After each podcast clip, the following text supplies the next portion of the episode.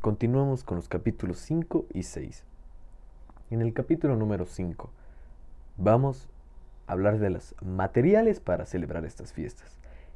Para los materiales en carnaval, dependiendo de qué lugar estemos, necesitaremos chicha, dulce de higos, dulce de leche, pan hecho en casa, agua, espuma carnavalera de cualquier marca, bombas de agua y muchas personas consumen alcohol como shumir para festejar al 100%.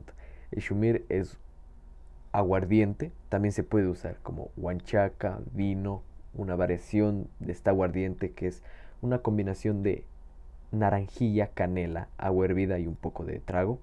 Se le llama canelazo, que es para los días que normalmente llueven en carnaval o que tenemos mucho frío. Esta bebida se toma muy caliente y es muy agradable al tacto, al gusto, muy bueno. En año viejo, en año viejo necesitáramos menos cosas, pero la diversión va a ser la misma.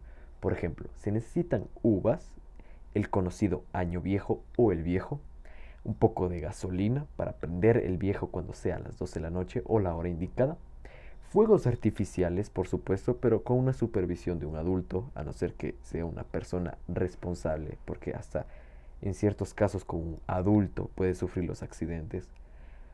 Y también un poquito de trago. Como siempre, en cualquier fiesta, normalmente se celebra con trago, un poco de alcohol, pero solo en estas fechas especiales. No se debe tomar en exceso. En el episodio número 6 vamos a hablar de cómo afectó la pandemia a estas fiestas. Para ambas fiestas la pandemia afectó de una manera increíble porque había toque de queda, restricciones como ley seca y demás. Aún así, las familias, gracias al sentimiento de unión, sí se reunieron con las debidas medidas de bioseguridad y la pasaron excelente. Por ejemplo, comprando un pollo y comiendo entre cuatro o ocho personas máximo, no reuniéndose toda la familia, pero aún así pasaron un tiempo, no como siempre, pero un tiempo de unión familiar.